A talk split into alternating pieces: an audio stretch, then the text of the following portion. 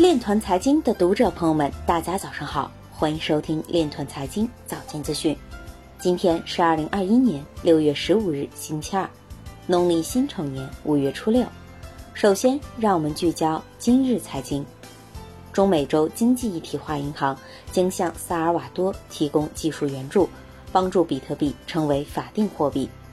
韩国金融监督委员会要求逾二十家交易所提交被退市或指定为重点项目的虚拟货币名单。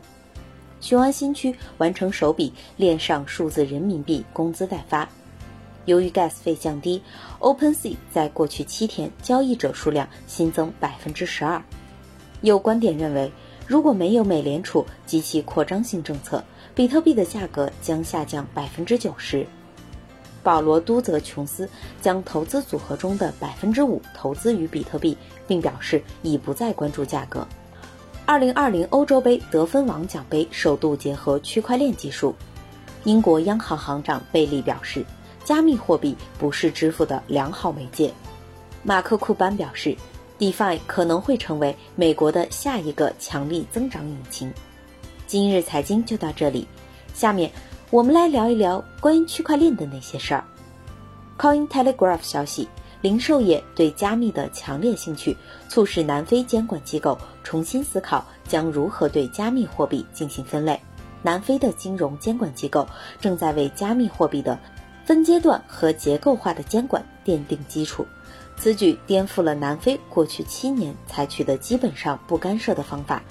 该国政府间金融科技工作组在加密资产监管工作组的支持下，制定了引入加密资产服务提供商为中心的监管框架的路线图。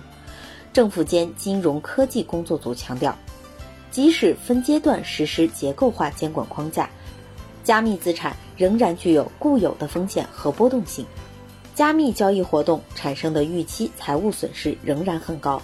政府间金融科技工作组指出，去中心化是一个缺点，而不是优点。这使消费者和交易者无法求助于可以解决用户错误，比如写错加密钱包地址的权威或中心化实体。此前消息，南非发布关于加密资产的潜在监管文件。以上就是今天链团财经早间资讯的全部内容，感谢您的关注与支持，祝您生活愉快。我们明天再见。